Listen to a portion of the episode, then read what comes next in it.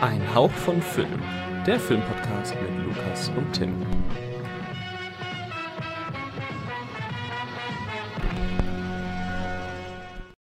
Hallo und herzlich willkommen zu einer neuen Ausgabe Ein Hauch von Film mit mir. Äh, hi, ich bin Tim. mit mir dabei ist äh, Lukas. Hallo. Hallo, ich bin auch dabei. Ja, reibungslose Begrüßung, wie immer. Das ist, was ich Das kann. ist, äh, das ist vollkommen korrekt. Dafür bin ich hier. Ähm, ja, äh, wir heißen euch herzlich willkommen zu einer neuen Podcast-Ausgabe. Heute wollen wir uns dem Fantasy Filmfest beziehungsweise den Fantasy Filmfest Night 2022 widmen. Vier Filmen, um genau zu sein, aber zu denen kommen wir natürlich erst dann, wenn wir auch, ähm, ja, die aktuellen Kino- und Streaming-Starts, die wir uns so reingezogen haben, besprochen haben. Und deswegen äh, würde ich sagen, ohne große Umschweife, fangen wir doch direkt mal an, oder? Das war sehr straight. Ja, würde ich auch sagen. Womit geht's denn los, Lukas? Es geht los mit Apollo 10,5, dem neuen Film von Richard Linklater auf äh, Netflix.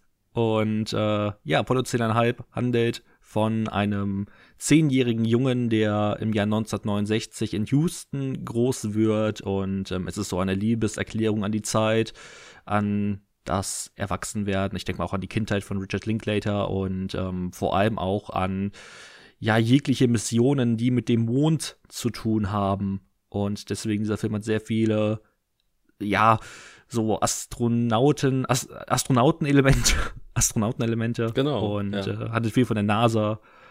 Und äh, ich finde es tatsächlich ziemlich, ziemlich langweilig und belanglos. Ich kann's verstehen.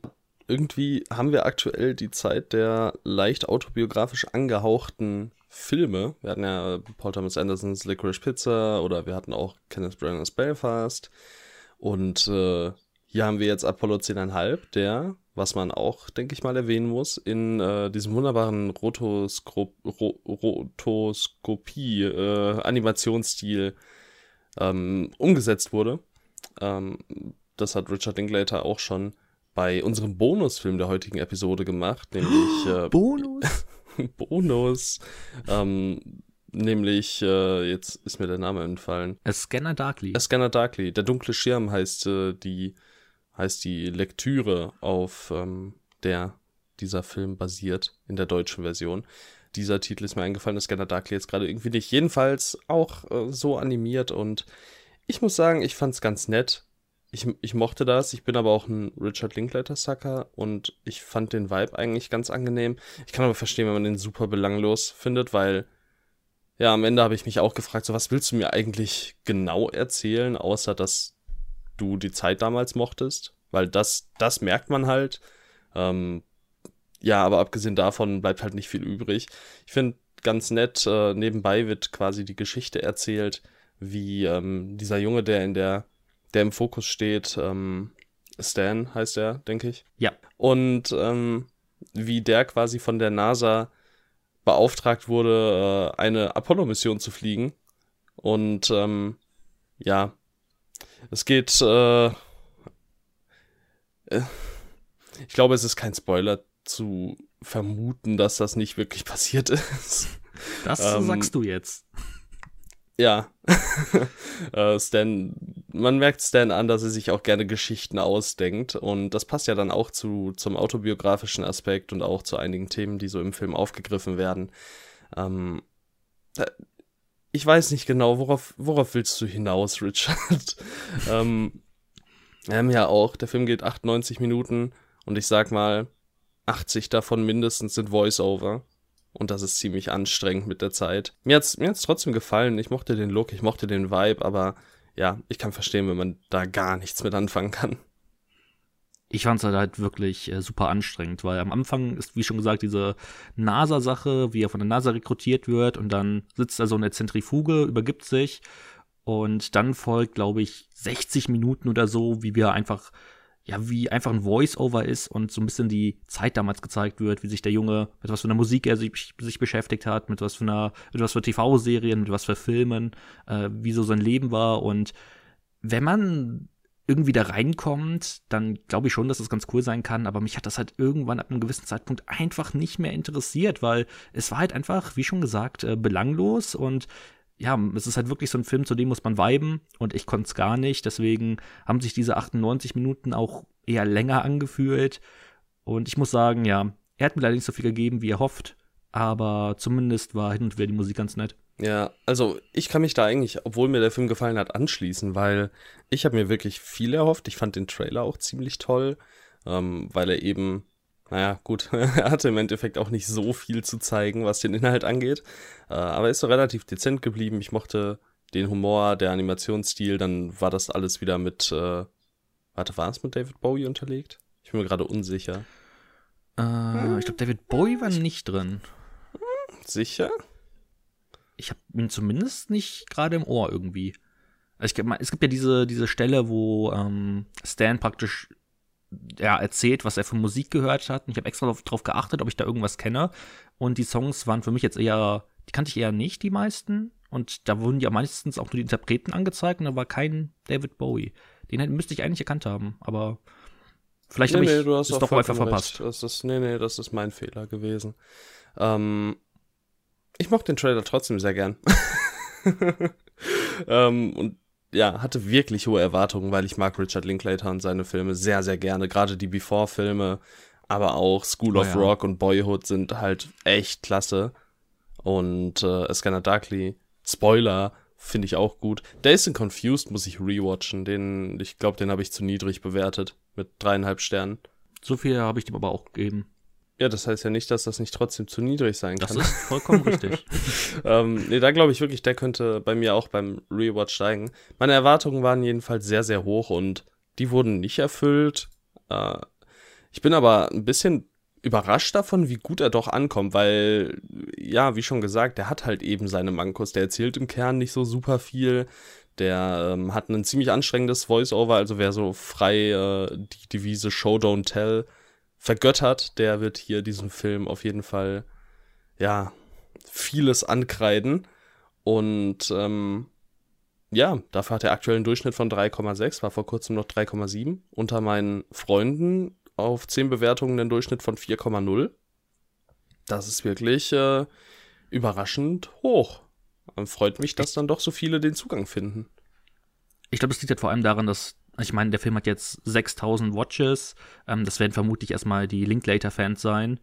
Und ich bin mal gespannt, ob der noch irgendwie abfällt oder insgesamt wie, wie beliebt, also der wird, glaube ich, nicht Popularität die noch anwachsen wird. Dafür, dass der auf ja. Netflix äh, erschienen ist am 1. April, heißt er ist jetzt seit, am, war am 1. April, oder? Ich meine schon. Ist jetzt dann 1., 2., 3., 4., logischerweise vier Tage draußen, wenn ihr das hier hört, fünf. Ähm, ja, dafür 6000 Watches für einen neuen Richard Linklater-Film. Ziemlich wenig. Ich habe auch mitbekommen, viele hatten den gar nicht auf dem Schirm. Ist bei Netflix irgendwie sehr untergegangen, wurde nicht sonderlich viel beworben. Ja, schade. Aber naja, am Ende. Äh, also es gibt Filme, die äh, kann man eher pushen als Apollo 10,5. Was. Das stimmt. Ja, zu meiner kleinen Enttäuschung, obwohl mir der Film am Ende gefallen hat. Ich glaube, das ist ein gutes Fazit. Ja, für die, also aus deiner Perspektive wahrscheinlich nicht, aber aus ja, meiner. Ja, so ist es okay. Ich, ich, ich kann ja auch gar nicht so viel Negatives sagen, weil es mir einfach nur noch irgendwann egal war. Ähm, ich fand ihn jetzt auch nicht per se schlecht, ich kam einfach überhaupt nicht rein. Und deswegen, ja, ich denke, es ist auf jeden Fall eine Sache, die man gerne mal ausprobieren kann. Wenn man sich vielleicht auch denkt, mhm. der Trailer sieht ganz nett aus, dann rein da. Aber so an sich ist es jetzt kein, ja, kein Film, den man für mich gesehen haben muss. Ja, was man auf jeden Fall gesehen haben muss, das ist Sonic the Hedgehog 2. zumindest wenn man zumindest zumindest wenn man Jim Carrey Fan ist und ich für meinen Teil bin bekanntermaßen riesiger Jim Carrey Fan und äh, habe mir extra zur Vorbereitung nochmal den ersten Sonic the Hedgehog angeschaut, dem ich damals schwache drei Sterne gegeben habe und ich fand ihn diesmal wirklich gut, habe ihn mit dreieinhalb Sternen bewertet, war sehr zufrieden, hatte sehr, sehr viel Spaß. Jim Carrey ist einfach ein Traum in diesem Film und Sonic the Hedgehog 2 fand ich sogar noch einen Ticken besser. Ähm, was mich selbst überrascht hat, der, der Film geht zwei Stunden und er fühlt sich überhaupt nicht danach an. Jim Carrey darf wieder eine Show abliefern.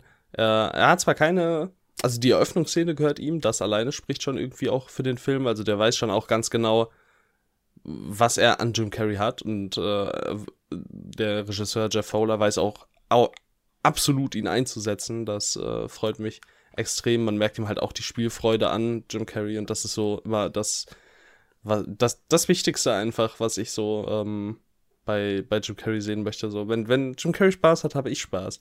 Und keine Szene in diesem Film kommt an die ran, äh, die ich so vergöttere im ersten Teil, seine Tanzszene.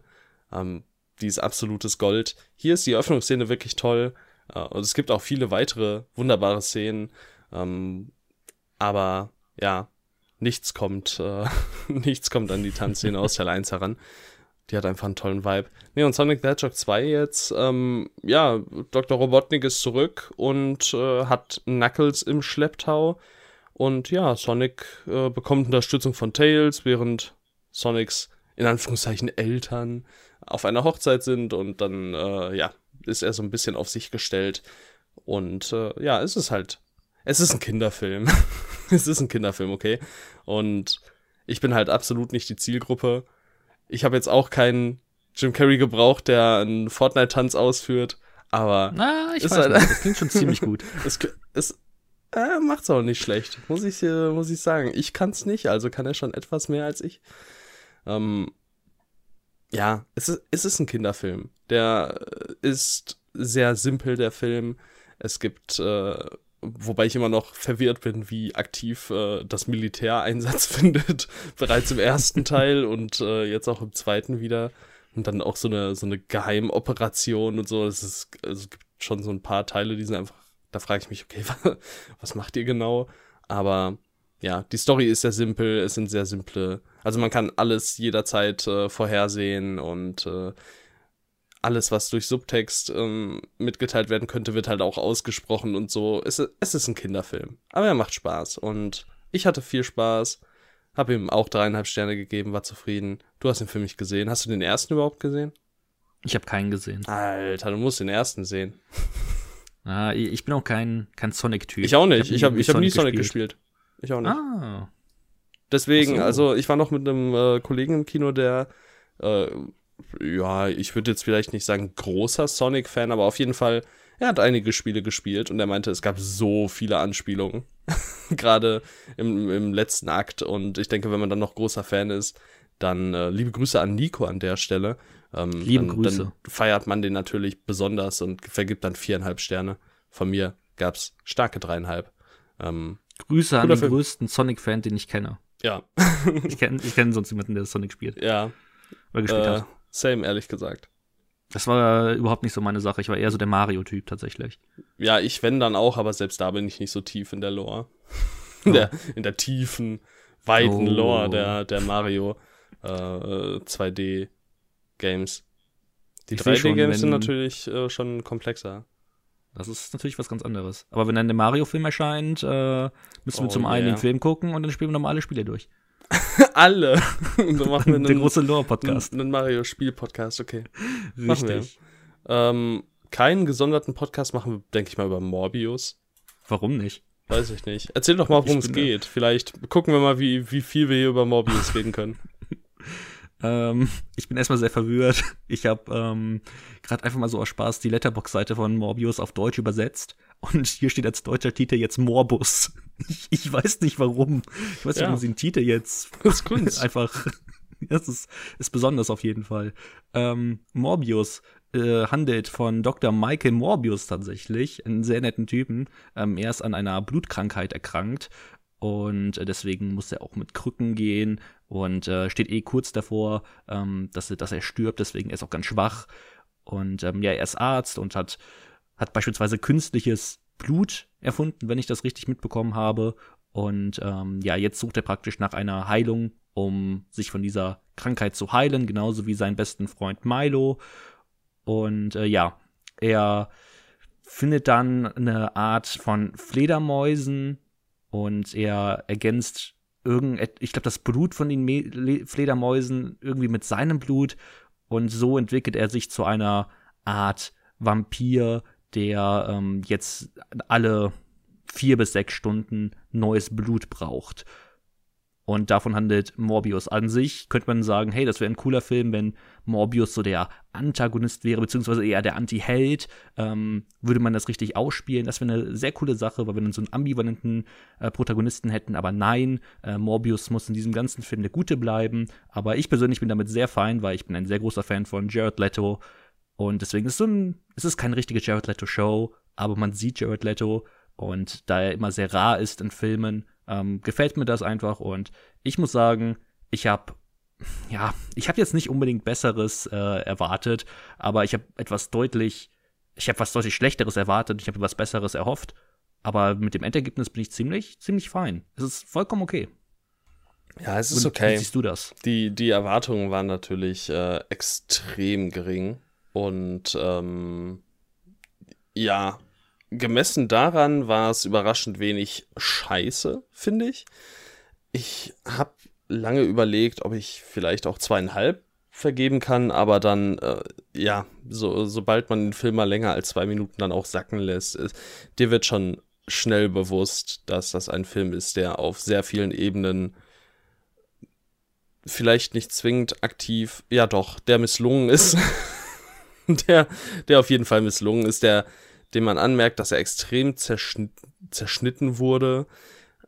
Da ist so viel CGI, der lag zwei Jahre rum und das merkt man auch. Ähm, es, es ist kein guter Film, aber er ist sehr, sehr kurzweilig. Ich finde, Jared Leto passt wunderbar in diese Rolle, hat eine ziemlich ordentliche Ausstrahlung und ähm, auch Matt Smith tatsächlich, äh, der zwar ab und an so ein bisschen wie so eine Art Fremdkörper wirkt in diesem Film, weil er so, so ein bisschen, ja. Overacted. Ja, das finde ich nicht mal so schlimm, aber er wirkt einfach nicht so organisch in diesem Film, wie es dann ähm, halt einen, einen Jared Leto tut, der halt schon so ein bisschen dieses, ja, der, der einfach so, der ist einfach merkwürdig auf eine andere Art. Und äh, das, das hat für mich schon irgendwo funktioniert. Was, was ich tatsächlich mochte, war ähm, einfach die, für, die für Marvel-Verhältnisse doch sehr düstere Atmosphäre. Und äh, die ist auch, denke ich, ziemlich, ziemlich ordentlich gelungen teilweise. Es gibt Momente, da funktioniert es besser, es gibt Momente, da funktioniert es weniger gut. Aber an und für sich und äh, so von dem, was gezeigt wird, auf jeden Fall, schätze ich mal, der düsterste Marvel-Film, den es so bisher gab in den letzten Jahren also so aus dem MCU-Kosmos. Und äh, ja, das ist eine, ist zumindest schon mal eine ganz nette Sache. Der Film ist weit davon entfernt, wirklich gut zu sein, aber ja, sind wir ehrlich, wenn in Teil 2 kommen, wir würden reinrennen. Er ist aber auch nicht so schlecht, wie er gemacht wird. Also wenn ich auf Letterbox den Durchschnitt sehe von 1,9, ich meine, komm, wir ist sind schon wirklich übertrieben. Wir sind 0,06 drüber, wir beide. Ja schon, aber wenn ich dann beispielsweise andere Marvel-Filme sehe, die sind halt ja. auch überhaupt nicht besser und die sind dann schon eher bei einem 2,5er Durchschnitt oder noch höher, beispielsweise einem Captain Marvel oder sowas und ich muss sagen, da finde ich einen Morbius einfach in allen Belangen wahrscheinlich deutlich, äh, deutlich, naja, nicht deutlich besser, aber doch irgendwo leicht besser. Ich finde, hat auch ein zwei, ich glaube zwei richtig nette Actionsequenzen, die ähm, auch damit spielen, äh, nicht komplett zerschnitten zu sein, ja, sondern ähm, auch die Kamera ein bisschen länger draufhalten. Auch das fand ich sehr nett. Also damit habe ich niemals gerechnet. Beispielsweise das in der U-Bahn. Das sah wirklich gut aus. Und deswegen, ich war überrascht, wie, wie nicht schlecht ich den fand, obwohl er jetzt auch nicht gut ist. Aber er ist auch wirklich, wirklich nicht so schlecht wie das, was ich erwartet habe. Deswegen. Es ist manchmal so das, das Problem mit den Wertungen, ne? weil am Ende stehen wir halt hier und geben zwei Sterne, was halt schlecht ist. ähm, wenn du da stumpf drauf guckst, ohne irgendwelche Erklärungen, zwei Sterne ist ein schlechter Film. Und eigentlich sitzen wir hier und äh, sind vor allem gemessen an der Erwartungshaltung voll fein. Aber ja, nein, es ist kein guter Film. Es gibt aber halt auch schon deut deutlich schlechteres. Also da ähm, braucht man, glaube ich, auch nicht groß drüber diskutieren. Ich meine, am Ende muss man sich mal im Klaren darüber sein, dass Moonfall einen Durchschnitt von 2,2 hat. 0,3 besser. Moonfall ist wirklich äh, also, kranker Schrott. wirklich sehr kranker Schrott. Und ich glaube, ich Morbius war ja auch gar nicht so teuer, oder? 75 Millionen habe ich äh, letztens gelesen. Ja, ist ja innerhalb des MCUs gar nicht so, gar nicht so viel. Das ist eine Indie-Produktion schon fast. quasi, Morbius ist äh, der, der Indie-Film des MCU, durchaus. Ja. Guck gerade. Äh, nee, steht, sehe ich jetzt hier gerade spontan nicht. Ich will mal einmal. Ich habe einfach Morbius-Budget, glaube ich, eingegeben. Ja, ich gucke indes mal das Venom-Budget. Let There Be Carnage 110 Millionen. Der war zum Beispiel auch doch ein gutes Stück schlechter. Ja, auf jeden Fall. Echt mieser Film, Mann. Puh. Ja, Venom ja. 2 ist wirklich nicht gut. Nee. Und der hat auch einen besseren Average. Ja, ja, da reden wir nicht drüber. Es ist schwierig. Äh, reden wir doch viel lieber dann über die äh, Fantasy Filmfest Nights 2022. Das können wir sehr gerne machen. Juhu! Äh, wir haben vier Filme gesehen auf dem Festival. Liebe Grüße an der Stelle an Sven, Thomas und Daniel. Und ja, die werden wir jetzt abarbeiten. Gehen wir chronologisch vor? Würde ich sagen. Ja. Du hast illegalerweise ein äh, Presseheft mitgehen lassen, weswegen es Das deine. stimmt. Die lagen nicht, die lagen nicht vor dem Kino. nee, die lagen da nicht. Deswegen ist deine Aufgabe, ist die Inhaltsangaben vorzulesen. Und äh, ja, dann starte doch einfach mal mit dem Film, der den wunderbaren deutschen Titel trägt: Veganer schmecken besser. Mm, lecker. Vincent ist noch ein Metzger mit Leib und Seele. Liebevoll massiert er das Fleisch, bevor er es mit strahlenden Augen dem Käufer überreicht. Ansonsten ist er eine arme Wurst. okay, das ist wirklich gut. Ähm, die Leute kaufen lieber zu Billigpreisen beim Konkurrenten, die Bank entzieht ihre Unterstützung und Vegan-Aktivisten verwüsten den Laden. Als auch noch Vincents Frau mit Scheidung droht, kommt es zur Kurzschlusshandlung und so ein Grünbeißer liegt tot vom Kühlergrill. Am nächsten Tag kosten Vincents Kunden eine neue Delikatesse und unverhofft verkauft sich der iranische Schinken wie geschnitten Brot. Frei von Steroiden und Antibiotika, immer gesundes Futter und Freilandhaltung, das schmeckt das schmeckt eben. Da steht schon das nächste Problem im Haus. Nachschub muss her und die Qualität um jeden Preis gehalten werden. Das hast du einfach nur traumhaft gemacht, muss ich sagen. Vielen Dank. Also es ist ein Kannibalenfilm. Alter, kranker Typ. Ähm. ja, es ist ein Kannibalenfilm. Äh, Ich find's. Ich habe mir den Trailer angeguckt heute. Und Oh. äh, der Trailer ist mehr oder weniger die letzte Szene des Films, also dieser, dieser ähm, Beitrag, den äh, sich die Frau von ihm immer anguckt im Ah. Fernsehen, ja, und der dann am Ende eingespielt wird über sie. Und fand ich irgendwie merkwürdig, ähm, weil wir sind komplett unvorbereitet in diesen Film reingegangen, auch mit der Einstellung, dass er wahrscheinlich der schwächste Film des Festivals oder unserer Festivalfilme wird. Ja. Und ich denke, ich spreche für uns beide, wenn ich sage, wir waren ein gutes Stück positiv überrascht.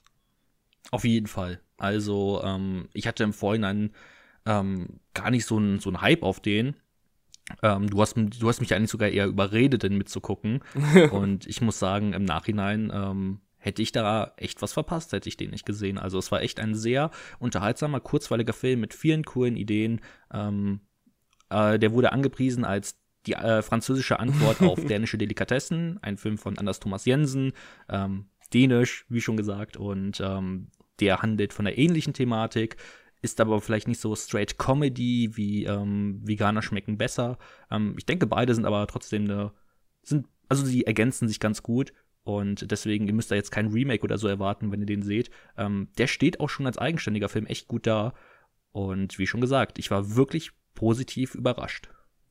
Ja, äh, ebenso. Ich habe dänische Delikatessen zwar nicht gesehen, aber zum Beispiel Flickering Lights, und da gibt's ja auch ein Restaurant, also quasi derselbe Film. Alles das gleiche. Und ähm, ja, doch, äh, es ist ein französischer Film und äh, da wird natürlich oft dann mit dem typisch französischen, politisch inkorrekten Humor geworben und der findet auf jeden Fall auch hier Verwendung in vielen, vielen Szenen. Es, äh, es ist ein sehr, sehr bissiger Film, der mit seiner mit seiner Aussage manchmal auch sehr, sehr direkt ist und wenig subtil, der aber einfach Spaß macht, der in beide Lager austeilt, der ähm, sich am Ende nicht hinstellt und irgendwie groß, ja,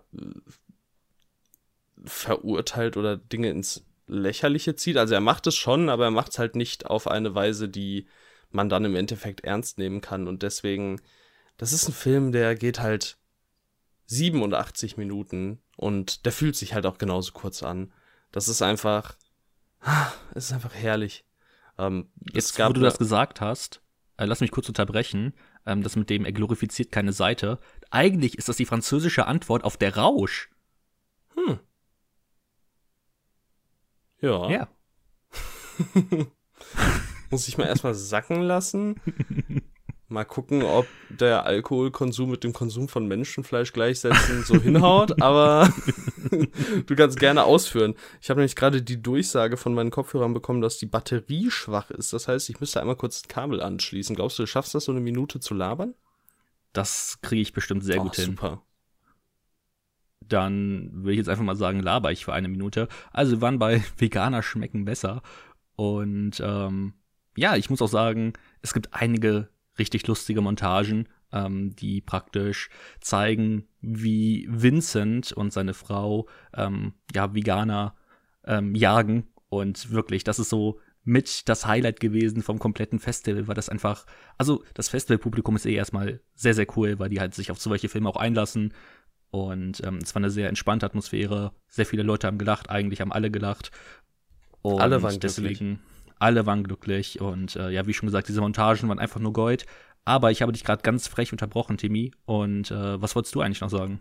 Ja, ich, ich war kurz davor ähm, zu erwähnen, dass der äh, werte Regisseur, dessen Namen ich jetzt sofort ausspreche, Fabrice Ebou, eine äh, total nette Ansage gemacht hat vor dem Film. Äh, davon erzählt, dass es im Grunde eine romantische Komödie ist mit ganz viel Blut und äh, ja, doch, das, das passt auch. Also ich finde, ich finde vor allem die Dynamik der beiden Hauptdarsteller, also dem Hauptdarsteller und der Hauptdarstellerin, äh, Vincent und Sophie, sehr, sehr interessant, weil wir es hier mit einem Paar zu tun haben, ähm, ja, das schon doch gut in zwei verschiedene Richtungen denkt, eigentlich auch nicht mehr so richtig zufrieden und glücklich ist. Die Frau nutzt es äh, sehr gut aus, um den Mann so in die Richtung zu lenken, ja, die sie halt quasi so lostreten möchte. So eine Art Femme fatale in diesem Film.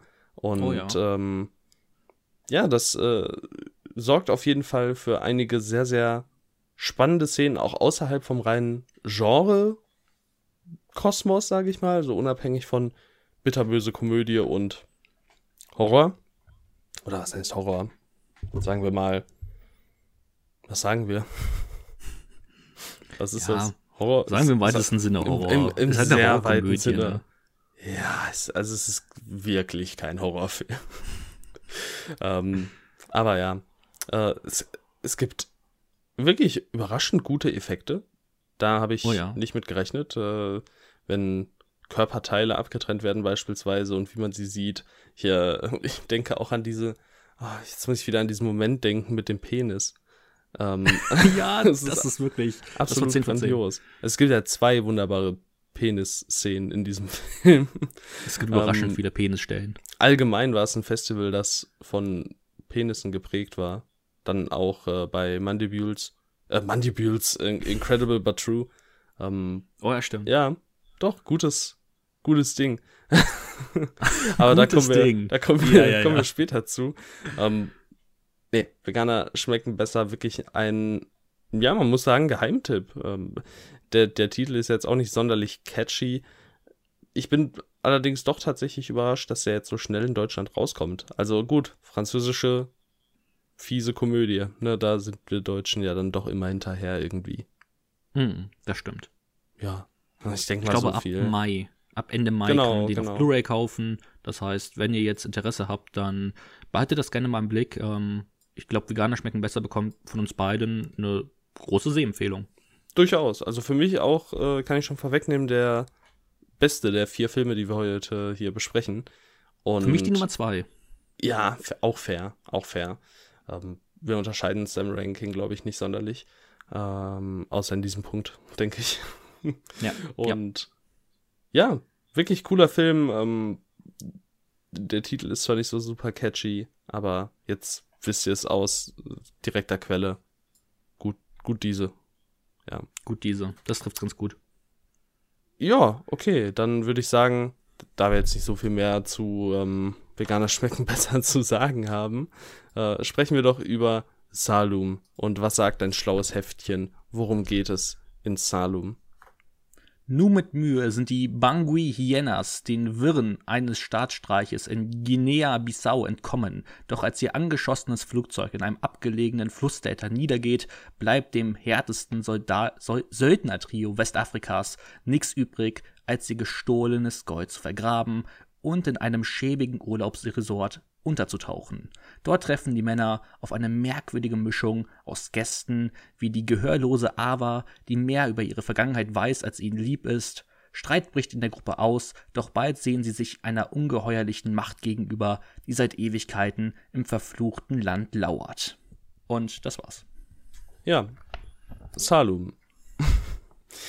Der Film wurde, ange, äh, wurde uns angepriesen als bester Film des Festivals und das hat die Erwartungen ungesund weit nach oben geschraubt.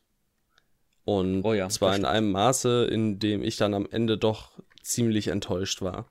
Aber fangen wir doch mal vorne an und ähm, erzählen vielleicht zuallererst mal, was wir denn, oder was, oder ich erzähle zumindest mal, was ich besonders gut fand. Denn für einen Film, der wahrscheinlich mit einem absoluten Mikrobudget entstanden ist, sieht das Teil extrem gut aus. Also es ist ein visuell wirklich sehr beeindruckender Film, besonders für einen afrikanischen, sehr, sehr günstigen Film. Da kommt ja sowieso nicht so viel her, vor allem aus dem Senegal. Ich gucke gerade mal auf Letterbox, gibt es 154 Filme aus dem Senegal. Das sagt dann schon so gut wie alles. Der hat 800 Watches und ist bereits der irgendwie elfte Film oder so, der angezeigt wird. Da kommen nicht viele Filme her. Und äh, Salum, es lohnt sich auf jeden Fall, ihn zu sehen. Er ist schon, er ist schon was Besonderes. Ähm, und er, er hat auch eine sehr, sehr interessante Stimmung, eine, eine interessante Sogwirkung kann er zu Beginn entfalten, ähm, was halt eben mit der Visualität zusammenhängt, aber auch mit der Musik, die gut äh, zusammenspielt. Alles ist so ein bisschen mystisch. Wir folgen Figuren, bei denen wir uns nicht sicher sein können, sollten wir sie mögen oder vielleicht eher doch nicht. Und äh, dann kommen diese drei Personen eben in ein Camp und äh, einer, äh, kommen zu einer Unterkunft, ähm, wo sich dann ja quasi äh, etwas Übernatürliches abzuspielen beginnt, womit der Film eine ganz andere Richtung einschlägt, die irgendwie vieles über Bord wirft, was in der ersten Hälfte etabliert oder angeteased wurde. Und das ist, denke ich mal, das Problem, was ich halt mit dem Film habe. Der ist nicht so wirklich fokussiert. Ähm, der reißt ganz, ganz viele Dinge an, führt ganz viele Figuren ein. Die bekommen alle nicht das äh, Payoff, das sie verdienen oder benötigen. Also der Film geht auch wieder unter 90 Minuten, 84 Minuten sogar nur. Und hier hätten wahrscheinlich dann, ja, entweder ein paar Figuren und ein Handlungsstrang weniger oder halt so 30 Minuten mehr gut getan. Ähm, weil am Audiovisuellen, am Schauspiel, an der Inszenierung an sich, daran lag es nicht. Es ist einfach so dieses Unausgegorene an diesem Film, was mich hier leider ja doch ziemlich enttäuscht hat. Das kann ich absolut verstehen. Ähm, der macht es einem wirklich nicht leicht. Und auch ich habe mir hin und wieder gedacht, ich habe mir irgendwie doch was Stärkeres erhofft und trotzdem wurde ich nicht enttäuscht. Also ähm, ich glaube, ich war der in der Truppe, der immer noch die beste Wertung abgegeben hat, obwohl es bei mir dann doch knappe dreieinhalb Sterne wurden. Aber ich, für mich hat es dann trotzdem irgendwie funktioniert. Diese drei ähm, Darsteller, die vielleicht jetzt keine große Charaktertiefe hatten, aber ich fand die einfach cool. Die hatten ähm, ein interessantes, einen interessanten Stil, ähm, so dass die alle irgendwie was, was Eigenes hatten. Das fand ich irgendwie ziemlich cool. Und ähm, dazu diese Western-Vibes. Äh, ähm, ich weiß nicht, das hat mir doch schon irgendwie was gegeben. Ähm, ich habe auch ähm, zu Salem gehört, so ein paar Parallelen zu Predator, ähm, wo man ja auch sagen kann, ähm, dass die zweite Hälfte dann auch mehr Creature Horror ist. Ja, ich habe Predator noch nicht gesehen, muss ich also gestehen, also, zu meiner Schande. Ich mag Predator sehr, sehr gerne. Der spielt das für mich alles noch einen Ticken besser aus und das greift auch irgendwie besser ineinander hinein. Aber ähm, ich sehe auf jeden Fall diese Parallelen zu Salum. Und ähm, was für mich dann eher enttäuscht hat, waren dann, dann doch die, ja, also in Anführungszeichen, ähm, die, die Creature-Horror-Effekte. Also ähm, nicht, weil sie schlecht gemacht waren, sondern mhm. weil es so schwierig greifbar war. Ähm, ich kann mir Ach. sehr gut vorstellen, dass das auf irgendwas Mythologischen basiert, aber ähm, ich weiß nicht, vielleicht fühlt sich das auch ein bisschen okay. also weil schwierig fand, zu greifen an. Ich fand eigentlich gerade die, ähm, also ich fand es jetzt nicht sonderlich geil, weil im Endeffekt sind es halt, es, es, es sind so eine Art, es ist so eine Art Rauch, sage ich mal, oder so ein Schwarm. Mhm. Sowas, äh, so könnt ihr euch das vielleicht vorstellen, wenn ihr jetzt noch nichts dazu gesehen habt. Und äh, die werden zwar nicht getötet durch Kugeln, aber halt, ja, aus, ausgedünnt, aufgehalten, irgendwie so. Und man sieht aber dann halt immer so menschliche Silhouetten. Also man kann, finde ich, schon irgendwie greifen, dass da was hintersteckt, dass das nicht einfach nur über irgendeine übernatürliche Macht ist, sondern dass da schon irgendwas drin ist, etwas, was wahrscheinlich mal menschlich war oder menschlich ist, was das Ganze steuert oder von dem Besitz ergriffen ist. Und das fand ich eigentlich ganz interessant. Das wird sicherlich irgendwas mit der senegalesischen oder allgemein afrikanischen Kultur zu tun haben. Da sind wir halt nur, ja, einfach nicht gebildet nicht in dem Bereich. Und äh, deswegen fällt uns das vielleicht dann auch schwer, wirklich zu beurteilen. Wenn man sich damit mehr auseinandersetzt, dann kann man hier bestimmt noch sehr, sehr viel finden. Ähm, ja. Da bin Aber ich mir auch ziemlich sicher.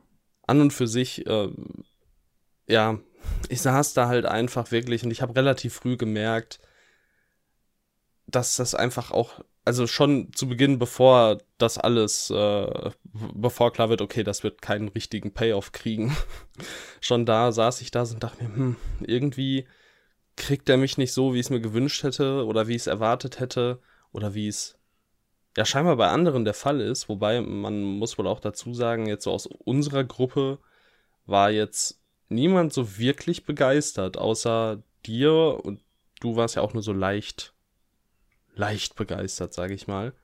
Ähm, was schade ist, ne, weil offensichtlich mögen den ja sehr, sehr viele sehr, sehr gerne, wenn er schon angepriesen wird, auch als bester Film des Festivals. Ähm, aber ja, ich, ich persönlich saß halt und dachte mir so, ja, war es vorbei. Ich sehe nicht, was, was genau ich hier bekomme von dir. Außer halt glaub, wirklich geile Bilder. Ich glaube, dein Punkt, ähm, den du zu Anfang gesagt hast, dieses 30 Minuten mehr, ähm, die hätten dem Film echt, echt gut getan. Weil am Anfang gibt es ja auch diese Texttafeln, wo erklärt wird, der Film spielt 2003 und ähm, ja, keine Ahnung, das ist irgendwie auch alles so schwierig zu greifen, wenn man da jetzt nicht unbedingt drin ist, was in ähm, Guinea oder auch in Senegal 2003 so alles passiert ist. Das wird dann versucht, so in ähm, paar Texttafeln irgendwie zu erklären, aber das ist halt wieder bei diesem Thema ähm, Show, don't tell. Und ähm, ja, obwohl es echt toll inszeniert war, ähm, muss ich sagen, dass der Anfang durch die Texttafel mich schon erstmal irritiert hat. Deswegen war ich dann sehr froh, als es dann erstmal zu diesem Resort überging. Mhm. Und ja. Ja, da wurde Aber halt auch viel aufgemacht und äh, ja. Da steckt halt so viel Potenzial drin. Ja, auf ähm, jeden Fall. Das ist halt, glaube ich, das, was, was ich so schade finde und warum ich dem Film dann trotzdem noch dreieinhalb gegeben habe, weil ich mir vielleicht auch einfach wünschen würde, dass das noch ein Ticken besser einfach wäre. Ja, okay. Ähm, ich kann mich da nur anschließen, nur dass es mich halt noch mal ein Stück weniger bekommen hat eben. Ja, verständlich. Also ich kann es wirklich verstehen. Ja. Heute ist wirklich der Tag der Überleitung. Was viele nicht verstehen, ist die Liebe einiger Menschen zu Quentin Dupieux, der äh, immer wieder mit surrealistischen Filmen sein Publikum zu begeistern weiß. Und äh, ja, wir haben den neuesten Film von Quentin Dupieux gesehen, Incredible but True. Worum geht es, Lukas? Eigentlich könnte jeder Film von Quentin Dupieux so heißen, also Incredible but True. Wieder einmal, wieder einmal mehr schafft es der Meister des absurden französischen Kinos aus einer einzigen äh, aus einer einzigen, aber zugegeben sehr guten Idee seinen ganz eigenen Überraschungstrip zu zimmern. Alain Alain und Marie kaufen sich ein Haus. Dies besitzt einen Clou, erklärt der Makler und führt sie zu einem Loch im Keller. Wenn sie bereit sind, in dieses Loch hinabzusteigen, wird sich ihr Leben auf immer verändern. Unglaublich, aber wahr. Und mehr steht hier nicht und ich bin mir auch wirklich unsicher, ob wir mehr verraten sollten. Ähm, ich finde, man kann schon erzählen, worum es geht. Finde ich. Okay. Weil Ja. es wird wirklich früh aufgemacht und es ist nichts, was den Film ruiniert. Das stimmt. Also Oder? ich muss sagen, ich war, also ich war sehr froh, es nicht gewusst zu haben, aber ich meine, ich habe auch einfach jetzt Mhm. die Möglichkeit gehabt durchs Fantasy Filmfest, ne? Und wenn jetzt Leute, Also ich möchte jetzt die Frage ist, wann erscheint der jemals in Deutschland, ne? Wenn der ersten, also Mandibules ist bis heute nicht erschienen. Ja, ich glaube, es ähm, gibt auch immer noch keine Info, wann der kommen soll. Manipules Deutschland. Google ich mal schnell. Aber Also hm, des, deswegen vielleicht kann man es dann doch ähm, erwähnen, ja. schätze ich. Ich meine, vielleicht ploppt er ja irgendwann auf, ähm, auf Amazon Prime Video oder so auf. Das war ja bei Fingers so. Ja, okay, ähm, sagen wir mal so. Äh, wir, wir halten es vage, wenn sie diesen, äh, diese Kellertreppe hinabsteigen, äh, diese, diese Falltür ähm, hinter sich schließen und äh, die Leiter hinabsteigen, dann passiert etwas mit Raum und Zeit und auch mit ihnen. Und ähm, was der Film dann daraus quasi macht, was er erzählt, äh, ist wieder typisch Dupieux. Etwas, was auf den ersten Blick total obskur und einfach nur, ja, weird ist, ähm, nutzen, um einen doch schon ernsten Kern zu erzählen. Das ist etwas, was ich immer sehr mag an Quentin Dupieux. Jetzt äh, habe ich gerade auch schon gesehen, noch einen kurzen Bogen schlagen in die Zukunft. Äh, sein nächster Film mit dem Namen Smoker's Cuff ähm, hat eine Beschreibung. Hast du die schon gelesen? Mhm. Da geht es um eine, um eine, um eine Bürgerwehr namens Tabakkräfte oder Tobacco Force, die auseinanderbricht und der Anführer ähm, möchte ja eine Woche lang ähm, Retreat, wahrscheinlich Abstinenz oder sowas. Kann das sein? Rückzug? Äh, eine, eine Woche ja. Rückzug. Ähm, ja, sich eine Woche lang scheinbar treffen und die Welt retten oder so. Also ganz, ganz, ganz wilder Shit schon wieder. Äh, Quentin Dupieux macht einfach, einfach geilen Scheiß. Freue ich mich schon sehr drauf. Jedenfalls, ähm, erzählt immer etwas, was doch noch einen ernsten Kern hat. Und das ist eine sehr, sehr coole Sache. Und jetzt gerade Incredible But True ist wirklich die Gelegenheit für Leute, um in Dupieux Filme einzusteigen. Also ich glaube, es gibt keinen Film, der so einsteigerfreundlich ist wie der hier. Höchstens noch Deerskin vielleicht, ähm, aber ansonsten nein. Aber da finde ich aber selbst, also Deerskin erzählt noch weniger direkt, finde ich. Finde, Das stimmt. um, um, um Deerskin, also Deerskin ist jetzt auch nicht super subtil, aber der ist halt dann noch eine Ecke, ja, abgedrehter, würde ich meinen. Also das hier ist schon ein bisschen greifbarer, würde ich schätzen. Ähm, Ich weiß nicht, was greifbarer ist als ein Mann und seine Lederjacke, aber okay. ja, du kannst damit natürlich relaten. Du hast das alles schon Natürlich. durchgemacht. Richtig. Ähm, ja, ich, ich probiere ohne Spoiler irgendwie einen Punkt zu finden, wo man so richtig anknüpfen kann. Das ist immer das Schwierige bei Dupieux. ich meine, das Gute ist, wir können auch einfach punktlos bleiben und haben damit trotzdem alles erfüllt, was man zu Dupieux sagen muss. Ja, Ich meine, es passt halt auch irgendwie, ähm, dass man, ja, dass das Dupieux halt auch so, so punktlos ist manchmal und einfach so Handlungsstränge aufmacht und sie manchmal gar nicht zu Ende erzählt oder sie ein total skurriles Ende finden, beispielsweise. ja. Ähm, die Namen stehen hier nicht mehr von den, von den Figuren. Ähm, aber der Boss von unserem Mhm. Protagonisten, ähm, ich meine, der findet auch, also seine Storyline ist halt auch wirklich äh, fantastisch in, in Incredible But True. Ähm, da sind wir auch wieder, ähm, können wir den Boden, Bogen greifen zu ähm, Veganer schmecken besser. Hier haben wir nämlich unsere, unser, unseren Penis.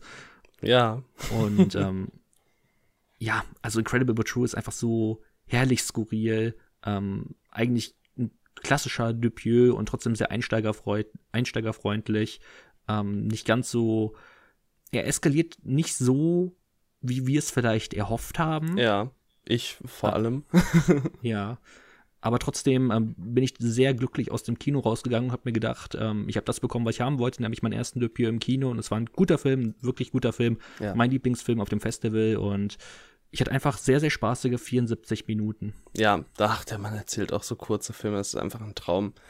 Was ich halt jetzt ähm, hier etwas schade fand, obwohl ich den Film wirklich, wirklich, wirklich mochte. Also für mich ist es halt der zweitbeste äh, er macht sich schon mehr daraus, wirklich aktiv eine Geschichte zu erzählen und voranzutreiben. Wo sich beispielsweise ein Mandibules in einigen obskuren Szenen komplett verliert, ist ähm, Incredible but True ziemlich straightforward. Und er schlägt immer mal einen Bogen zu einer anderen Seite.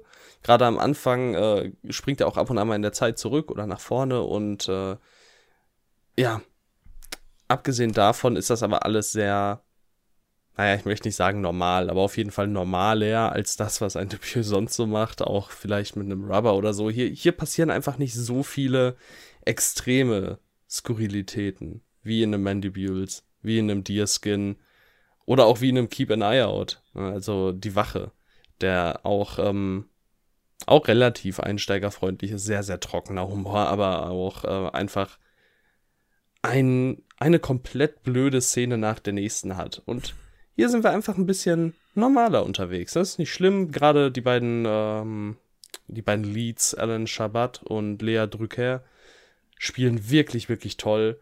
Und ähm, ja, das äh, ist ein wirklich, wirklich guter Film. Wer mit Dupieux schon Berührungspunkte hat, weiß quasi mehr oder weniger, worauf er sich einlässt und darf sich auf etwas freuen, was mindestens die übliche Qualität aufweist. Und wer noch keine Berührungspunkte mit dir hört, darf jetzt gerne einsteigen. Und gegen Ende habt ihr wieder eine richtig, richtig tolle Montage, ähm, die auch wieder zu den absoluten Highlights gehört, was wir, glaube ich, auf dem Fantasy äh, gesehen haben. Also da ähm, haben wir uns einige Male echt, ähm, da haben wir einige Male laut gelacht. Zumindest ich. Ja, sehr schön. Ich äh, überlege hier gerade, denn ich glaube, die Chance, dass wir den hier in Deutschland kriegen, steht tatsächlich besser als Mandibules, einfach weil der ja auch auf der Berlinale lief.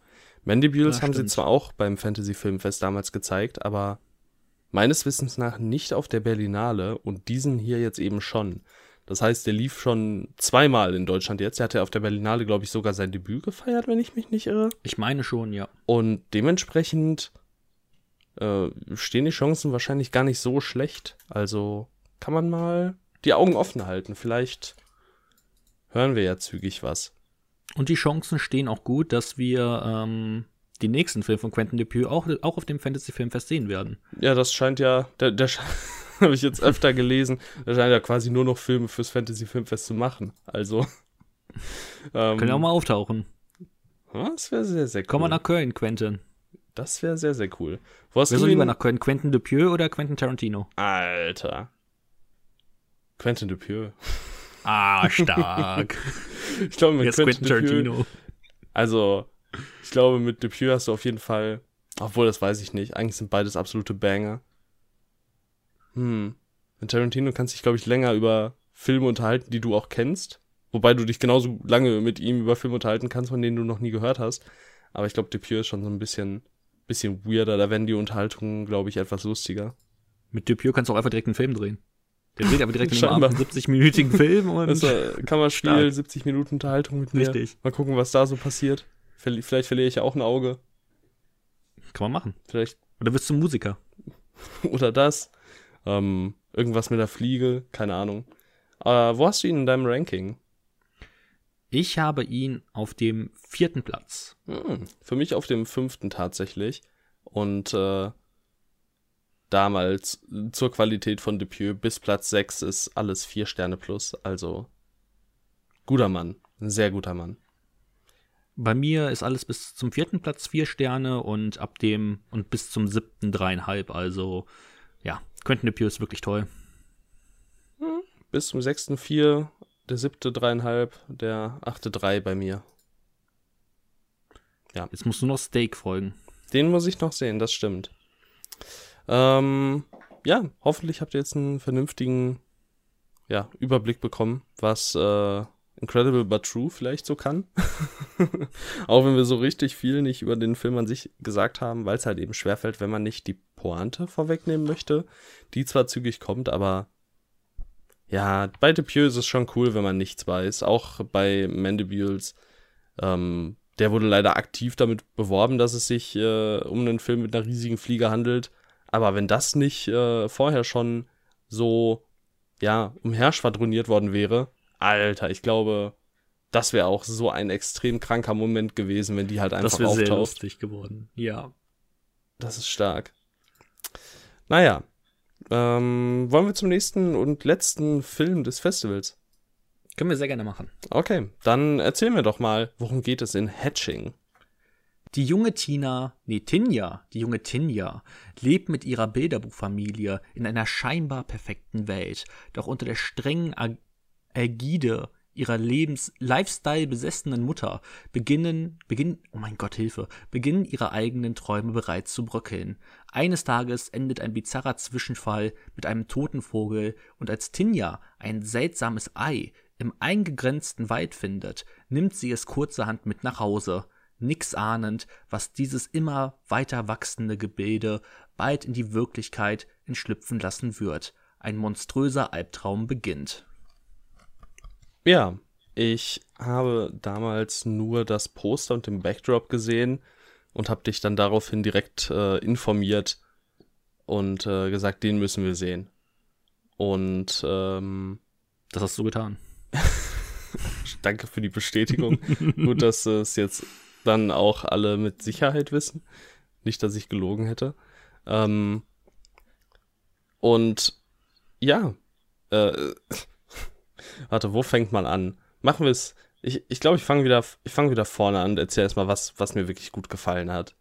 Ähm, was ich sehr an Hatching mochte, war die Tatsache, dass er so viele doch schon relativ aktuelle und besorgniserregende Themen aufgreift. Also gerade diese Bilderbuchfamilie, die im äh, Blog ihrer, von, von, äh, die im Blog von Tinjas Mutter quasi aufrechterhalten wird. Ähm, das ist etwas, was ich immer sehr, sehr schmerzhaft anzusehen finde.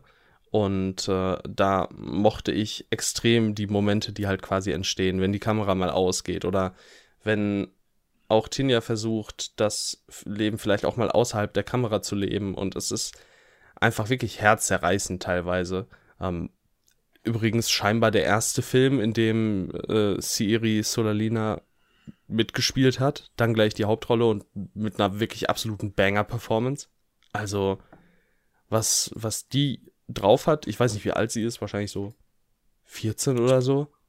Ja. Das ist, äh, das ist wirklich krass. Also, die hat mir sehr, sehr gut gefallen. Mit, äh, spielt dann auch später ähm, noch eine zweite Figur. Ich denke mal, so viel kann man noch sagen.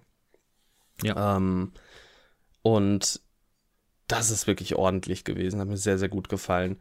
Was die Inszenierung angeht, kann man sich eigentlich auch nicht groß beschweren, mit einigen wenigen Ausnahmen, die dann äh, in Sachen Horror doch leider ein bisschen zu sehr in den Mainstream abdriften, was nicht per se dann sehr schlecht ist, aber einfach enttäuschend im Hinblick auf den Rest des Films.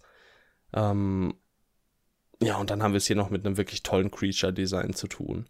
Das äh, wäre jetzt, glaube ich, noch etwas, was ich vorab mal, bevor wir vielleicht etwas tiefer eintauchen, ansprechen würde. Aber wie fandest du den Film denn im Großen und Ganzen?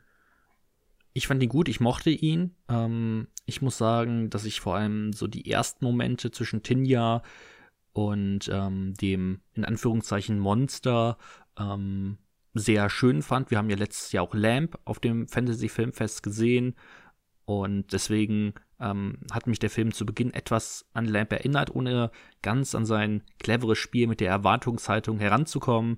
Aber ich bin einfach immer ein. Ich liebe es einfach, wenn, ja, es so eine süße Interaktion gibt zwischen, zwischen so einem Monster und ähm, einem Menschen und gezeigt wird, dass Monster eigentlich ja auch irgendwie lieb sein können, wenn man sich richtig um sie kümmert. Ähm, das ist eigentlich ganz, ganz süß gemacht.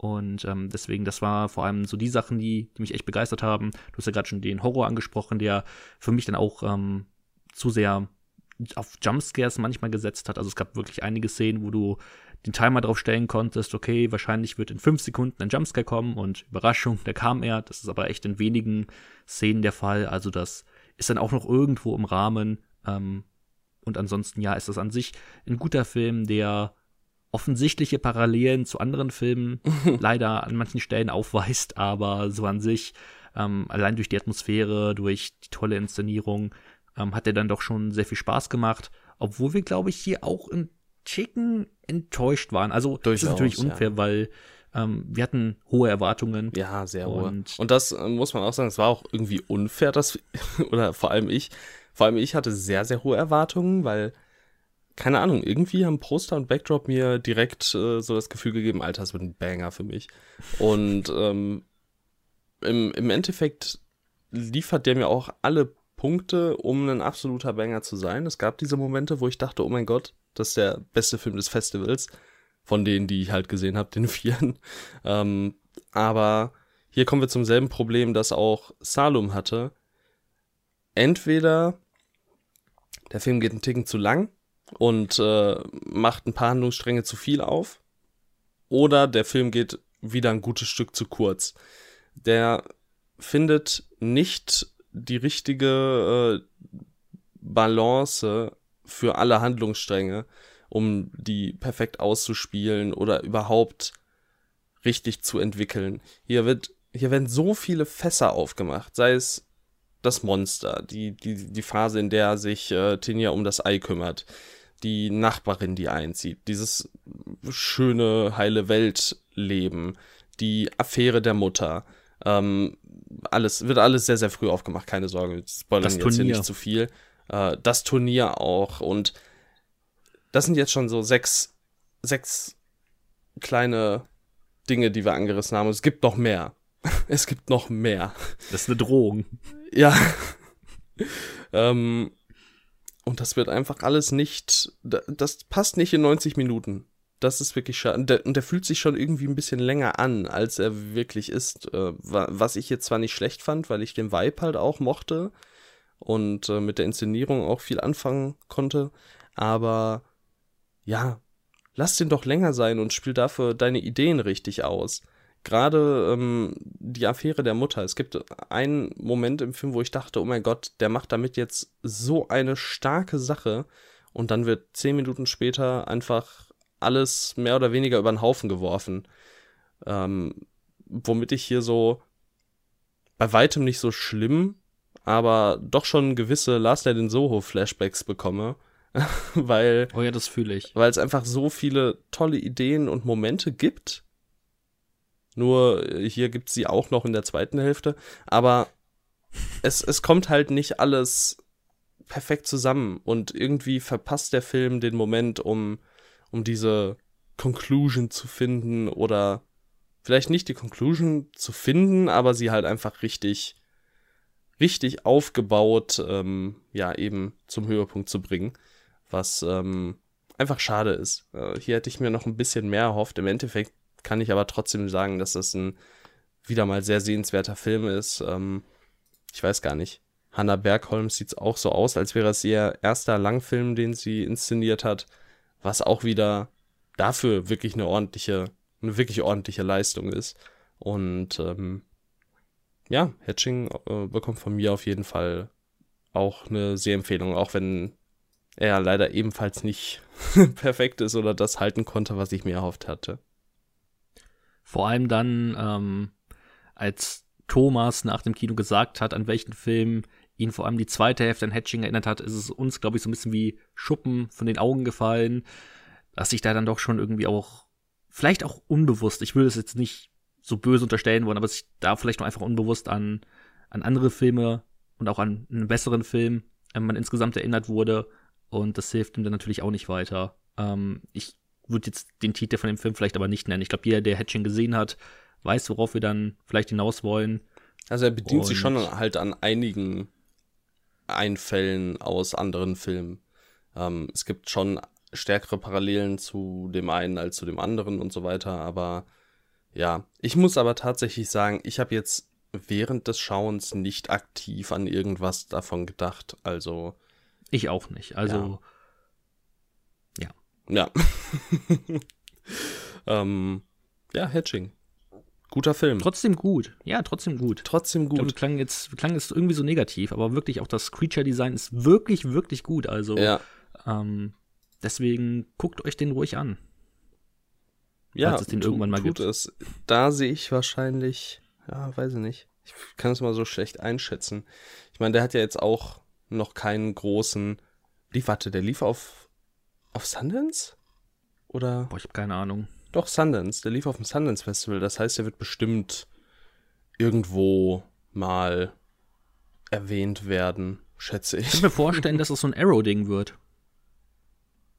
Vielleicht. Ja, kann ich nicht so ganz. Ja, sehe ich, glaube ich, nicht so ganz. Wenn Schlaf einen hat.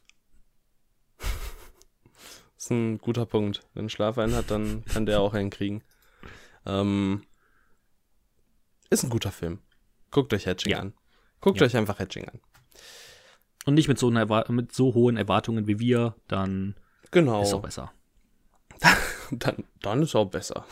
Wollen wir unser Ranking vielleicht noch durchgehen? Ähm, ja, wir können. Wir also, können ich meine, wir haben es eigentlich schon ganz Zeit also, eigentlich ja schon die ganze Zeit gesagt. Was ist bei dir auf Platz 4?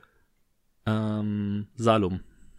Bei mir auch. Was ist bei mir auf Platz 3, fragst du? Ah, ja, gut, dass du fragst. Bei mir auf Platz 3 ist Hatching. Oh, was? Tim, das ist ja genauso wie bei mir. Alter. Hast du vielleicht deine Liste aus Versehen aufgemacht? vielleicht habe ich keine Liste. ähm, ja, Platz 2 hatte ich schon gesagt, ist für mich Incredible but True. Das ist eine peinliche Meinung. bei mir ist es Veganer schmecken besser. Ja, und für mich ist äh, Veganer schmecken besser eben auf der 1, womit ich nie im Leben gerechnet hätte.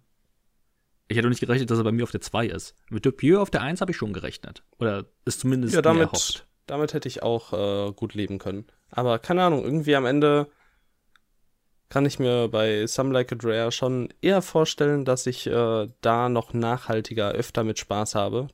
Aktiv Spaß habe, also so richtig unterhalten werde. Boah. Das, äh, da ist ähm, Incredible. da, ist in, da ist Incredible but True, sorry. Da ist Incredible but True dann doch eher, ja. ein Film, der auch groß was erzählt. Ähm, ja, worum soll es denn eigentlich in der nächsten Podcast-Ausgabe von äh, Ein Hauch von Film gehen, Lukas, wenn wir schon äh, hier am Ende dieses Hauptteils sind? Die nächste Ausgabe handelt von den zwei Indie-Regisseuren Benson und Moorhead, die momentan aber auch ähm, auf Disney Plus, beziehungsweise sie arbeiten mit daran, ähm, an Moon Knight, der aktuellen MCU-Serie, arbeiten äh, beziehungsweise gearbeitet haben. Genau. Und ähm, ja, genau, wir sprechen über ihre vier Langfilme, die bisher erschienen sind, die Endless, Synchronic, Spring und Resolution und wahrscheinlich auch ein Ticken über Moon Knight. Genau, dann sind nämlich zu dem Zeitpunkt zwei Folgen draußen und äh, ja, mal gucken, vielleicht schaue ich mir aus irgendwelchen Gründen noch VHS Viral an. Da haben Benson Wood einen Kurzfilm beigefügt Vielleicht mache ich das. verrückter Mann machen. Vielleicht mache ich es auch nicht, weil sonst ist da niemand dabei, der mich groß interessiert, um ehrlich zu sein. Ich gucke hier gerade einmal Interesse halber durch, aber nee, macht nicht. Macht euch nicht drauf gefasst. Macht nicht den Eindruck. Ähm, ey, äh, VHS 2 hat, ähm, hat tatsächlich interessante Regisseure am Start. Da, War da äh, Larry Fessenden? Nein, aber Timo Giajanto und Gareth Evans und Adam Wingard. Oh. Also schon zumindest drei ordentliche Namen. Und dann kam ja letztens noch VHS 94 raus, wo ebenfalls nochmal Timo Giajanto dabei war und Steve Kostanski, den wir für den phänomenalen The Void kennen. Mm. Also, ja. Ah, ich glaube, ah, aber ich habe letztens auch mal, also, was heißt letztens, heute, vorhin, durch die, äh, diese ABC ABCs ja, of Death. Ja. Da habe ich durchgeskippt. Und da hat äh, Larry Fessenden beim zweiten Teil ähm, Die möchte ich mir auch Short mal angucken, gemacht. die Filme. Äh, deswegen, da kam ich gerade drauf. Ja. Cool. Aber Tim, auf was kommen wir denn jetzt gleich noch zu sprechen in unserem letzten Part? Äh, wir kommen noch zu sprechen auf einen Richard Linklater-Film der Extraklasse. Nein, ähm, nicht der, nicht der Extraklasse, aber ist auf jeden Fall ein guter Film, würde ich sagen. Mhm. Wir haben schon vorhin erwähnt, wir reden über A Scanner Darkly. Ähm, und ja, hast du in deinem Heftchen was zu A Scanner Darkly stehen? Leider nicht. Ja, es ist. Das ist schon irgendwie peinlich. Dann probiere ich das mal grob zusammenzufassen aus dem Kopf. In Scanner Darkly geht es um einen Mann, der ähm, undercover eine einen. Okay, warte, nein, das ist, das ist wirklich schwierig. Es ist wirklich schwierig, äh, hier einen Anfangspunkt zu finden. Ähm, ein Undercover-Cop infiltriert sich selbst. sagen wir es sagen so. Ähm, äh, soll im Hinblick auf eine Droge ähm, die im Umlauf ist, ermitteln und äh, verliert durch diese zunehmend den Bezug zur Realität. Es hilft nicht, dass in dieser Zukunftsvision unter anderem auch ein äh, Anzug ähm, existiert, der von außen ganz viele verschiedene ja, Menschen immer wieder durcheinander mischt, sage ich mal.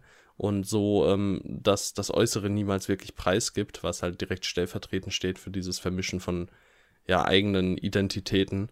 Und äh, ja, wir haben es hier eben auch mit einem Animationsfilm zu tun, der in dieser Rotoskopie äh, äh, ja realisiert wurde, aber hier noch mal deutlich dreckiger und äh, der Look ist schon etwas am Film, was mir besonders gut gefallen hat, wie die Hintergründe immer verschwimmen, wie äh, nichts wirklich mal still steht. Äh, alles hat so einen wirklich ekligen, dreckigen Cell-Shading-Look und ähm, passt sich einfach wunderbar dem Thema und dem Setting des äh, Films an. Und äh, ja, Scanner Darkly zumindest schon mal auf visueller Ebene auf jeden Fall sehr, sehr stark. Das stimmt. Und ähm, die Story ist auf jeden Fall auch furchtbar interessant, aber auch unfassbar komplex, meiner Meinung nach. Und ähm, ich bin ohne Vorwissen an Scanner Darkly gegangen. Ich wusste auch nicht, dass es auf einer Buchvorlage basiert. Schande über mein Haupt, aber so war es. Weißt du, von wem Und, die ist? Äh, ja, war es Philip K. Dick. Richtig. Und ähm, auf jeden Fall, ich bin so locker an diesen Film rangegangen, habe mir gedacht, ja, gucke ich den mal an, äh, wird schon, wird schon entspannt sein. Und dann denke ich, gucke ich die ersten zehn Minuten und denke mir, was? was? Habe ich, hab ich irgendwas verpasst? Vor allem, du denkst dir da schon was. ja, und es, es nimmt halt nur noch mehr zu und deswegen, ähm, glaube ich, profitiert der Film auf jeden Fall davon, wenn man dem irgendwann noch mal eine zweite Chance gibt. Also Chance klingt jetzt so negativ, weil der Film trotzdem auf alle Fälle gut ist. Ich würde aber nicht so weit gehen, dass ich jetzt sagen würde, hey, ich habe alles verstanden. Ähm, ich ähm, glaube, das ist echt so ein Film, der profitiert davon, wenn man den häufiger gesehen hat. Mhm. Ähm, er ist anstrengend, aber irgendwie auf eine positive Art anstrengend und ähm, damit schon auf alle Fälle tausendmal interessanter als Apollo 10,5. ja, interessanter ist ja allemal. Ähm, hier steckt wirklich viel drin. Ich habe mir auch mittlerweile zwei ausführliche Scanner Darkly Explained Videos angeguckt. Oh. Und ähm, es ist auch wirklich cool, gerade wenn wir an, de, an den finalen Reveal denken. Wir äh, spoilern jetzt einfach mal nicht. Eigentlich war ja ursprünglich mal das Ganze hier als, als Spoiler-Part gedacht, aber irgendwie, weiß ich nicht. Spoiler einfach nicht. Wir wissen ja, was du meinst. Ja, wir hauen irgendwie sowieso alle Konzepte dieses dritten Parts unseres Podcasts komplett über den Haufen von Folge zu Folge. also machen wir auch einfach weiter damit. Ähm, machen, was wir wollen. Denke an den finalen Reveal, ähm, um die Identität einer Person, die uns bis dahin nicht bekannt war. Du weißt, wen ich meine, mhm. denke ich. Ja, ich weiß, was du meinst. Und äh, wenn man dann über die Steuerung von Keanu Reeves Figur nachdenkt, ähm, du weißt ja, was mit ihm am Ende mhm. passiert und äh, was quasi gesagt wird, ja, was ähm, so der Plan dieses, dieser ganzen Mission war, äh, wo, wo, wo ich dann quasi gesehen habe, okay, das, das wurde schon früh etabliert, aber wir haben es halt nicht verstanden. Und ich glaube, das ist ein Film, der sehr, sehr viel Foreshadowing bieten kann, wenn du weißt, was mehr oder weniger zu jeder Zeit abgeht dann äh, kann man hier, glaube ich, noch mal viel mehr rausziehen. Ich habe erst überlegt, den Film noch mal zu gucken, aber es ist jetzt erst zwei oder drei Wochen her ähm, und habe es dann doch eher gelassen, weil ich dachte, hey, bevor ich jetzt dann ja einfach nicht in den Vibe reinkomme und den jetzt so zwanghaft gucke, das ist auch nicht Sinn der Sache. Deswegen, ja, habe ich es gelassen. Aber es ist ein super interessanter Film mit vielen, vielen tollen Ansätzen es ist ja auch ein sehr, sehr pessimistischer Film, was ähm, unter anderem auch daran liegt, dass das äh, auch einfach in einer Phase von Philip K. Dicks Leben entstanden ist, wenn ich mich recht entsinne, die einfach sehr, sehr schwierig war. Und ähm, ja, das merkt man durchaus an einigen Stellen. Also sehr düster, sehr unangenehm, dreckig einfach. Ich habe es jetzt schon mehrfach gesagt. Ähm, das ist schon, ist schon wirklich sehenswert, würde ich behaupten. Auf jeden Fall. Und ich finde, es gibt auch einfach dann damit im Zusammenhang, damit im Zusammenhang ganz viele grandiose Szenen. Ähm, beispielsweise immer, wenn dieser Jedermann-Anzug auftritt. Also, das hat mich echt in den Bann gezogen, wie dort praktisch jede Sekunde ähm, die Gestalt gewechselt wird, damit man nicht erkennen kann, wer unter diesem Anzug steckt. Ähm, das ist echt so beeindruckend gemacht, ähm, so cool gemacht, dass es einfach auch so einen Wiedererkennungswert hat. Ähm, das hat mir richtig gut gefallen. Oder auch diese Drogensequenzen, ähm, die haben mich so ein bisschen an Fear and Loathing in Las Vegas erinnert, weil die auch so skurril sind. Ähm, in Fear and Loathing verwechseln sich ja, äh, nee, verwandeln sich äh, beispielsweise ähm, ja in einer Szene ganz viele Menschen. Ich meine, es waren in so Echsen, Dinosaurier und hier ver äh, verwandeln sich die Menschen in so ähm, Insekten, ähm, oder also sie sehen es, also der Drogenabhängige sieht es natürlich nur so. Ähm, er hat so Halluzinationen. Ähm, und das finde ich auch eine, also ist ja. auch sehr cool gemacht, wie dann beispielsweise Robert Downey Jr. und sein ganz normalen Kopf hat, aber so einen riesigen Insektenkörper. Also ähm, mhm. sehr coole Sache mit dabei und das gibt dann auch auf jeden Fall eine Legitimation, warum es diese Animationstechnik gab und ich weiß nicht zwingend, ob ich sie richtig schön finde, aber ich finde es auf jeden Fall beeindruckend und es hat einen Wiedererkennungswert ja, und ich bin auf jeden Fall daran interessiert, mehr zu sehen. Ja. ja. Ich finde das halt eben auch ganz cool. Äh, er benutzt, also Richard Linklater benutzt diesen Animationsstil nicht so als Mittel zum Zweck, äh, sondern er, er weiß schon genau, warum er das wählt. Äh, kann so natürlich auch Dinge darstellen, die sonst nicht möglich wären oder komplett scheiße aussehen. Beispielsweise eben diese Echsenmenschen, sage ich mal. Das ist eine peinliche oder, Meinung. Ey, willst du jetzt anzweifeln, dass das in Live-Action nicht so gut ausgesehen hätte? Also nein, in, also in, aber in vielen Loafing sieht es toll aus, die Echsenmenschen. Ja, das kann ja sein, aber da wird das Budget auch höher gewesen sein. Ja, wahrscheinlich, ja. Ja, so.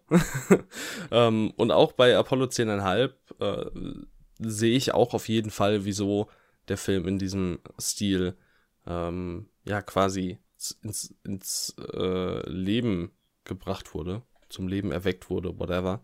Und das ist schon alles, äh, das hat alles seine Daseinsberechtigung. Ähm, Linklater hat einen Plan und das ist immer besser als keinen Plan zu haben. ähm, das ist auch etwas, was ich allgemein immer an äh, Linklater-Filmen wertschätze. Der weiß einfach, worauf er hinaus will. Und ich habe jetzt noch nicht so viele Filme von ihm gesehen. Ich glaube, sechs. Oder? Ich zähle. Eins, zwei, drei, vier, fünf, sechs. Es sind acht. okay. Ich habe acht gesehen, aber ich möchte noch äh, die übrigen schauen, weil da ist einfach super viel Zeug dabei, was echt interessant aussieht. Und wenn, wenn einiges davon einfach auch nur annähernd an die Qualität rankommt, die er aktuell für mich mehr oder weniger konstant geliefert hat, dann bin ich sehr, sehr fein damit. Ich weiß jetzt nicht, wie du so zu ihm stehst allgemein. Also, ähm, doch, ich bin auf jeden Fall ein Linklater-Fan.